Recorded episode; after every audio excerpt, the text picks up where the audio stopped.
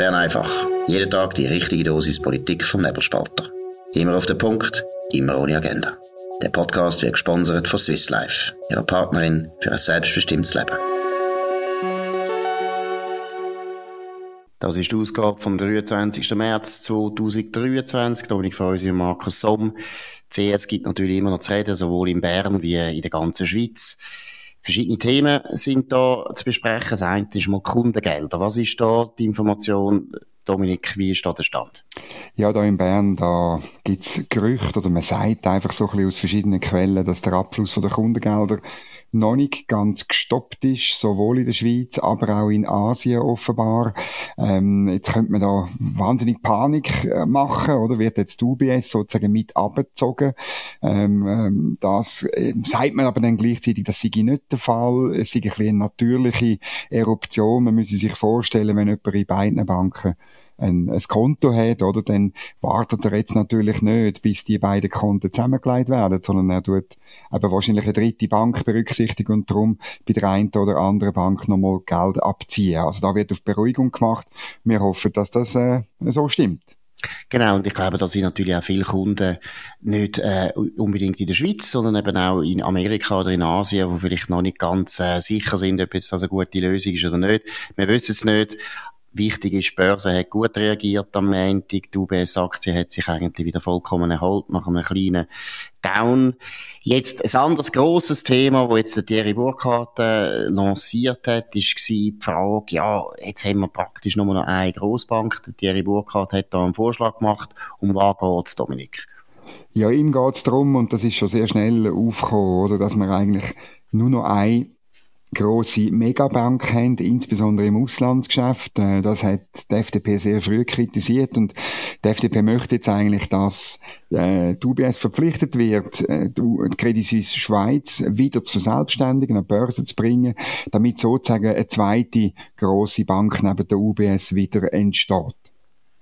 Genau, ich glaube, verpflichtet, das finde ich wahrscheinlich äh, fast unfreundlich. Das geht sicher nicht. Die UBS hat ja bewiesen, dass sie da jetzt, muss man es auch sagen, es ist sicher einerseits ein gutes Geschäft, glaube ich, langfristig für die UBS, aber doch mit grossen Risiken.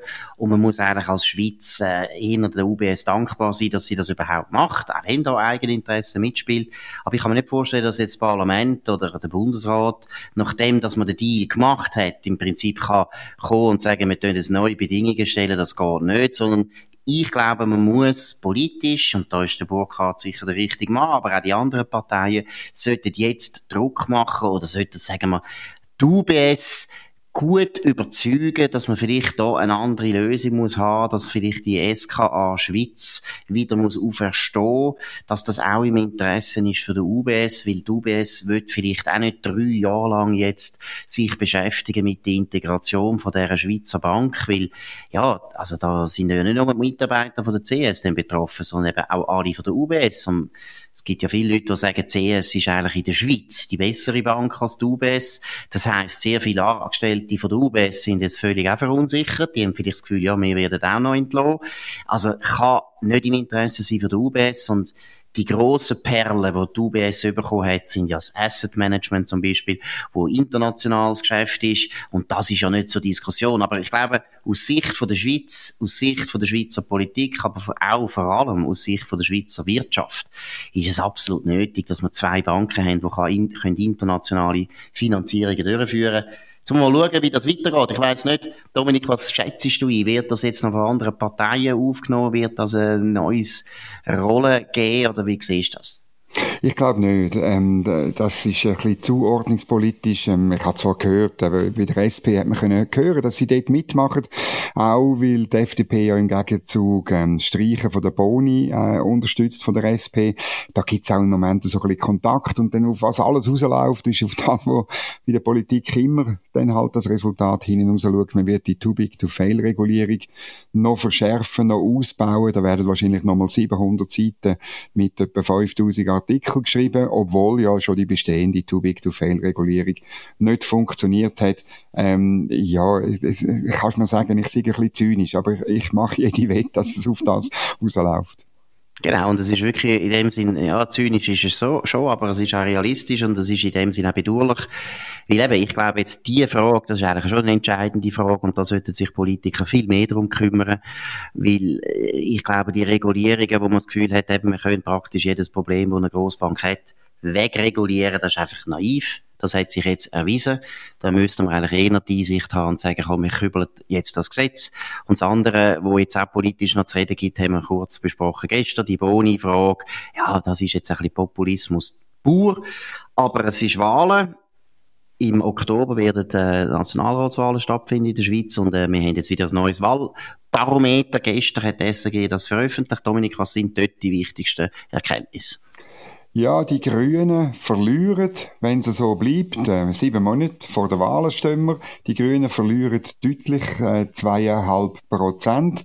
Das wäre zwar ähm, nicht ganz das, was sie gewonnen haben äh, vor, äh, vor, vor vier Jahren, oder?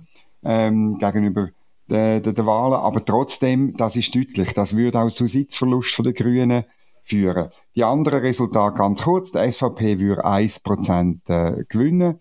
Äh, die SP würde ebenfalls 1% gewinnen. Die FDP nur, ich sage jetzt halt, nur ein halbes Prozent zulegen. Die Mitte würde ein halbes Prozent verlieren. Die Grünliberalen ein halbes Prozent gewinnen. Also, wenn es so rauskommt, dann ist das für mich ein bisschen eines der schwierigen Szenarien, denke ich. Ähm, weil äh, das Problem ist wirklich, wenn die FDP nicht gewinnt und nur die SVP, dann gibt's nicht die bürgerliche Wende, die es eigentlich bräuchte. Genau, jetzt nehme ich an, das Wahlbarometer ist noch vor dem ganzen CS-Sturz gemacht genau. worden. Also die Interviews sind geführt worden vorher. Also von dem her kann man jetzt noch gar nichts sagen äh, ob das einen Einfluss wird haben. Es könnte einen Einfluss haben. Ich glaube, die SP könnte von dem profitieren. Es ist immer ein bisschen so, wenn die soziale Frage wieder wichtiger wird. Gleichzeitig könnte es der FDP noch mehr schaden. Man weiß es nicht. Wenn die SVP das noch mehr spielt, das Theater mit dem FDP-Filz, das haben wir schon besprochen. Dort glaube ich, sollte die SVP jetzt eigentlich im Sinn von der bürgerlichen Zusammenarbeit das aufhören, weil ich sage es noch einmal, ich glaube, die, die Frage von den zwei Banken oder ein Bank in der Schweiz ist eigentlich das grosse Thema. Da sollte man eigentlich etwas anbringen. Bringt jetzt nichts, die FDP noch zu demütigen. Ja, ich weiss nicht, ob man da viel kann interpretieren kann, Dominik. Also, ich meine, dass die Grünen nicht mehr so erfolgreich sind, hat sich ja abzeichnet. Und bei der SP und bei der SVP und bei der FDP sind es natürlich schon sehr kleine Verschiebungen. Also ich weiß gar nicht, ob man da kann gross noch begründen Wie siehst du oder wie würdest du begründen, wenn es müsstest? Ja, aber das sind Verschiebungen, die auch innerhalb äh, vom Fehlerbereich sind, wo 1,2 Prozent äh, angeht. Also signifikant ist einzig das Resultat von der Grünen. Ähm, und ja, es kann eigentlich niemand mit dem zufrieden sein. Äh, man will natürlich eine größere Verschiebung haben bei der SVP. Die können mit plus ein Prozent auch nicht zufrieden sein. Ähm, und die FDP schon gar nicht. Äh, ich glaube wirklich, da fehlt auch ein bisschen, dass man auf Problem, dass man noch die eigenen Konzepte bringt. Also ich erinnere halt wieder dran, wir haben es da schon ein bisschen auch schon thematisiert, ähm, bei der Energie zum Beispiel, da sie sich mehr machen, ähm, sowohl bei der SVP wie bei der FDP. Ich denke auch beim Thema Zuwanderung, das ist noch nicht ausgeschöpft. Das Thema wird wieder kommen. Und auch die ganze Sache mit, äh, mit der Wohnungsknappheit oder so, dort habe ich auch von bürgerlicher Seite meine Ansicht noch ein bisschen zu wenig gehört.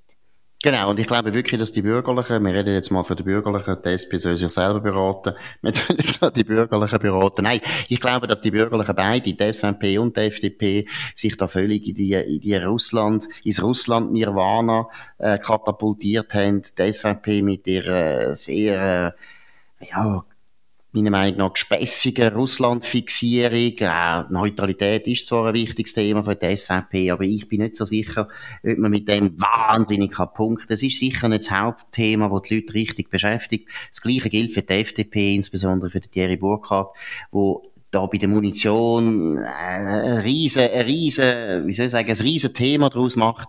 Aber ich habe ehrlich gesagt das Gefühl, außerhalb vom VBS tut das gar nicht so viele Leute richtig beschäftigen. Ich glaube, der Wähler will wirklich, was du vorher gesagt hast, er will, er will Lösungen für das Energieproblem. Dort hat er das Gefühl, ja, Kopfdeckel wird immer teurer und wir haben keinen Strom mehr. Das ist immer, das ist nicht ausgesessen. Das Zweite ist jetzt ein bisschen das Wirtschaftliche. Ich meine, die CS-Rettung oder CS-Übernahme wird also schon noch den Leuten auch noch einfahren. Wir werden da noch viele arbeitslose Banker bekommen. Da muss man auch gute Antworten haben. Also, ich glaube, näher an die Sorgen vom Wähler. Das ist banal, aber ich glaube, das ist sehr wichtig und viele Politiker machen immer den Fehler, dass sie auch zu fest, vielleicht wie, wir Journalisten auch, zu fest im Bubble sich bewegen und nur die Sorgen von den Politikern oder von den Journalisten kennen und eigentlich mit den normalen Leuten gar nicht mehr gehen reden.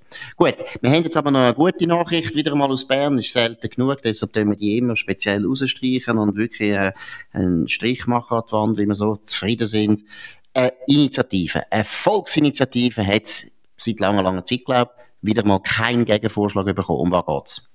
Genau, die sogenannte Biodiversitätsinitiative, der wird kein Gegenvorschlag gegenüber ähm, gestellt. Das hat die Umweltkommission vom Ständerat beschlossen. Äh, knapp mit 6 zu 5 Stimmen. Äh, entscheidend ist auch gewesen, dass es die Initiativen, oder, die würde wirklich dazu führen, dass man bis 2030 mindestens 30 Prozent von der Fläche für den Schutz und Förderung von der Biodiversität würde ausscheiden. Das hätte massive Folgen auf die Landwirtschaft. Das hat im Ständerat dazu geführt, dass die Mitte-Ständeräte wieder ein bisschen bürgerlicher geworden sind. Das haben wir ja schon mal besprochen. Immer wenn es um Bauern geht, dann sind Mitte, ist die Mitte so, wie sie eigentlich immer sollte sein. Ähm, und äh, es ist eine brutale Initiative. Die, es ist die, das Gedankengut, eben, das kommt eigentlich aus dem sogenannten Kunming Montreal Global Diversity Framework. Das ist eben so Soft Law, wo man dann probiert, ähm, direkt oder indirekt einzuführen und da muss man sich generell dagegen wehren. Die, die, die Forderung, 30% Fläche für Biodiversität einfach einzulassen, oder? Wenn man das wirklich weltweit durchführen wäre das insbesondere Katastrophe im, im, im Süden und aber auch, aber auch im Norden. Wir haben schlicht und einfach zu wenig zu essen dann, oder? Also, das ist ein, ein, ein riesen Problem. Das hat in anderen Ländern schon zu Protest geführt. Ist auch ein Grund für die Proteste der Bauern in den Niederlanden, in Belgien und in Deutschland. Und, ähm, ich bin eigentlich wirklich, ich muss sagen, sehr froh, dass wir den Blödsinn, der, der darf selbstverständlich an Turnen gehen, wir dann darüber abstimmen, die radikale Initiative hat aber keine äh, Chance und darum muss man auch nicht einen Gegenvorschlag entgegenstellen.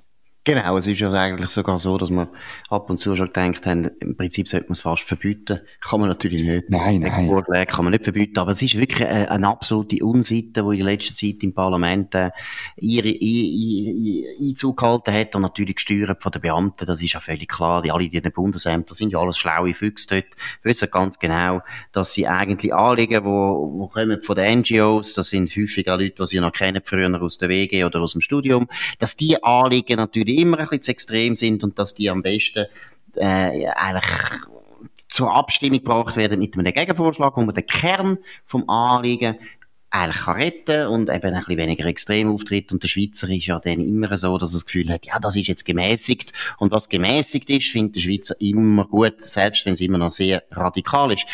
Äh, meiner Meinung nach radikale Idee äh, erreicht uns auch aus dem EOPD. Dominik, um was geht's? Ja, das ist ein äh, spannendes Interview, wo der Kari Kählin und der Reto Watterhofer von CH Media gemacht haben mit der Staatssekretärin Christine Schraner-Burgener, äh, Chefin vom Staatssekretariat für Migration. Äh, sie äußert sich dort ähm, zur ähm, Asylpolitik und sie betont eben einerseits, ein äh, Fall Windisch, ja, der Grund für Kündigungen sei nicht Flüchtlinge gewesen. Ähm, faktisch ist es aber trotzdem so, dass die Mieter rausgehen und Flüchtlinge reingehen.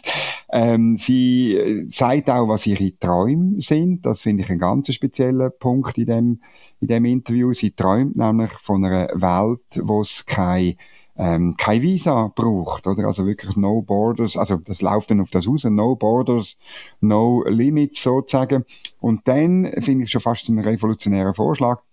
Sie findet, man müsste das Asylgesuch eigentlich gar nicht in der Schweiz behandeln, sondern ähm, an der Außengrenze der EU, die müssen wir viel mehr schützen, aber keine Mauern bauen, nein, Mauern, Mauern wollen wir nicht, aber wir müssen halt alle erfassen. Und dann müssen es dort eine Art so Bundes- oder EU, EU äh, Dublin-Verfahrenszentren geben, wo dann die hingehen, und hoffentlich bleiben wahrscheinlich. Und dort um dann das Asylgesuch durchführen. Sie äh, ging auch nach Ungarn, sagt sie in dem äh, Interview. Und ich bin sicher, die ungarische Regierung, die freut sich schon, wenn dort die Schweizer Staatssekretärin kommt und vorschlägt, dass man an der Außengrenze von äh, der EU, wo ja teilweise eine ungarische Grenze ist, dann tolle, grosse, riesige Asylzentren macht für Zehntausende von Leuten. Genau, und es ist auch eine total schöne Vorstellung, dass nachher rumänische Beamte unseren Asylprozess durchführen, mit den Dolmetschern, mit den Rechtsmitteln und allem dem Schrott, wo wir sowieso schon haben. Nein, ich muss ehrlich sagen, ich bin äh, extrem, äh, ich bin erschüttert, dass wir eine Staatssekretärin haben an so einer wichtigen Stelle, wo solche Schrott erzählt. Also das ist schon ganz, ganz schlimm, oder? Ich meine, jetzt sehen wir doch eigentlich schon bei Dublin und bei Schengen ein bisschen weniger, aber bei Dublin ganz eindeutig, dass es Verfahren, wo man eben im Prinzip internationalisiert, wo man eigentlich damit rechnet, dass eben, sagen wir jetzt Italien ist ja eines von diesen Beiwinder, wo ganz viele Asylbewerber natürlich zuerst überkommen, dass die so nett sind, dass sie nachher die Asylverfahren an der Grenze irrsinnig tiptop und gut und sorgfältig durchführen, dass wir in der Schweiz dann können sagen, ja super, das haben die Italiener gut abgeklärt, deshalb nehmen wir die Flüchtlinge, weil die sind anerkannt worden in Palermo. Gute Nacht am 6. Das ist, funktioniert nie. Also das muss ich schon sagen. Wir haben schon, sie ist schon eine ehemalige Diplomatin, wir haben schon unglaublich weltfremde Leute, die da auf unseren Posten in der Welt rumhocken und unglaublich komische Ideen haben. Und das andere mit dem Visum muss man gar nicht anfangen, äh, beschreiben. Das ist so total super naiv. Also da muss man wirklich sagen, wird denn die Frau mit 15-Jährigen irgendwo ihr Amt führen? Oder was hat sie eigentlich für Vorstellungen? Die absolut dumme Vorstellung, dass man das Gefühl hat, ja, eben Open Borders, No Borders, es braucht gar keine Grenzen, das ist so eine schöne Idee, jeder kann hinreisen, wo er will und kann sich niederlassen und ein bisschen arbeiten oder eben auch gar nicht. Ich muss schon sagen, also das ist erschütternd aber es ist nicht damit zu rechnen, dass sie für das äh, irgendwie Konsequenzen muss fürchten. Im Gegenteil, also ich, ich, man muss ja davon ausgehen, äh, dass sie äh, da damit mit diesen Aussagen auf der Linie ist von ihrer neuen Chefin Elisabeth Baumschneider. Das äh, äh, muss man befürchten und, und äh, ich, ja, das ist jetzt ein bisschen, ein bisschen Spekulation, aber ich würde jetzt einmal sagen, wenn Karin Keller-Sutter noch Justizministerin wäre, Chefin von der Christine Schraner-Burgener, glaube ich nicht, dass Staatssekretärin so ähm, Ideen jetzt da einfach so ausbreitet hätte. Gleichzeitig muss man sich fragen, warum ist sie überhaupt in die Position gekommen? Und wenn es mir recht ist, hat Karin Keller-Sutter sie in die Position Exakt. Also das, das ist irgendwo schon auch äh, eigenartig. Eben, Opportunismus äh, in aller Ehre. Opportunismus gibt es unter allen Chefbeamten und auch unter Journalisten. Aber es geht eben mir auch etwas anderes. Es ist verantwortungslos, wenn er über die so einer verantwortungsvollen Position solches Zeug sagt. Weil es ist wirklich total total weltfremd. Es ist infantil. Also vor allem das mit der Visa finde ich ganz, ganz schlimm. Und dann so sagen, ja, ich träume davon. Also wirklich John Lennon-mäßig, Imagine und so weiter. Also das ist so gefährlich, weil das gibt den Leuten immer wieder den Eindruck, eigentlich wäre das schön. Und das ist etwas vom Gefährlichsten in der Politik, dass man über schöne Ziele redet und nie darüber redet, ja, was sind denn die Mittel dorthin? Das ist ein bisschen wie bei der Klimapolitik, wo man einfach sagt, ja, wir wollen jetzt einfach die Erwärmung stoppen. Ja, das ist ja ein schönes Ziel. Aber die Wege dorthin sind entscheidend und die sind teilweise gefährlich, teilweise kontraproduktiv, gerade jetzt zum Beispiel bei diesen Vorstellungen von oh, No Borders und so weiter. Nein, das sollte eigentlich nicht passieren. Gut, wir haben aber auch noch, noch mal eine gute Nachricht. Es geht um den Mohrenkopf. Der Mohrenkopf hat einen Sieg errungen in Zürich, Dominik. Genau, das Gericht hat nämlich äh, die Stadt äh, zurückgepfiffen, wo hat dass man so, eben so rassistische ähm, Namen von, von Häusern tut abdecken, eben zum Beispiel zum Mohrenkopf. Das ist äh, ein, ein Haus so angeschrieben in Zürich. Und ähm, das geht natürlich nicht, hat Stadt gesagt. Jetzt hat sich der Heimatschutz, muss man mal den Heimatschutz loben. Er hat sich nämlich gewehrt gegen die Abdeckung und er hat mindestens in der ersten Instanz Recht bekommen. Genau, und das ist ja meiner Meinung nach fast jetzt eigentlich der richtige Skandal, dass die Stadt Zürich, also der Stadtrat von Zürich, hat nichts Gescheites zu tun, als die birrenweiche Idee, die birrenweiche Vorstellung noch weiterzuziehen. Also die wollen jetzt wirklich in Berufung gehen, sind nicht zufrieden mit dem Urteil von der Rekurs, vom Baurekursgericht. Das muss ich sagen, ist ein starkes Stück, wenn man denkt, äh, was für andere Sorgen vielleicht die Stadt Zürich jetzt könnte haben. Es ist jetzt gerade Credit Suisse untergegangen, ist eine der besten Steuerzahlerinnen von der Stadt Zürich seit 1856. Es wird sehr viele Arbeitslose geben, arbeitslose Banker und so weiter in der Stadt Zürich. Also ich glaube, die haben eigentlich größere Sorgen, oder ihre Bürger vor allem, haben größere Sorgen als die Aufschrift zum Mohrenkopf. Einfach, dass es wissen, zum Mohrenkopf, das ist schon 1443, ist es verbürgt. Erstmals in einer Quelle genannt ist, also sehr, sehr lang her. Und äh, ziemlich sicher hat man damals nicht an Afrikaner geglaubt oder denkt, sondern es ist, der Moor ist ja ursprünglich eigentlich der nordafrikanische Muslim gewesen, wo man äh, nicht so gern hat und deshalb hat man vielleicht auch probiert zu beleidigen. Kann ja durchaus sein, gibt's halt. Aber ich glaube, die Araber haben uns wahrscheinlich auch beleidigt vor tausend Jahren und deshalb tun wir jetzt auch nicht den ganzen Tag brüllen. Gut, das ist es von Bern einfach an dem 23. März 2023. Dominik Freusi und Markus Somm auf nebelspalter.ch. Tönt uns abonnieren auf nebelspalter.ch, Spotify, Apple Podcasts oder am besten auf dem Podcast, wo ihr uns gefunden habt. Tönt uns weiterempfehlen, tönt uns loben, tönt uns vor allem gut bewerten. Das würde uns freuen. Äh, wir sind wieder da für euch morgen zur gleichen Zeit auf dem gleichen Kanal und wir wünschen einen schönen Abend. Das war Bern einfach, immer auf den Punkt, immer ohne Agenda. Gesponsert von Swiss Life, ihrer Partnerin für ein selbstbestimmtes Leben.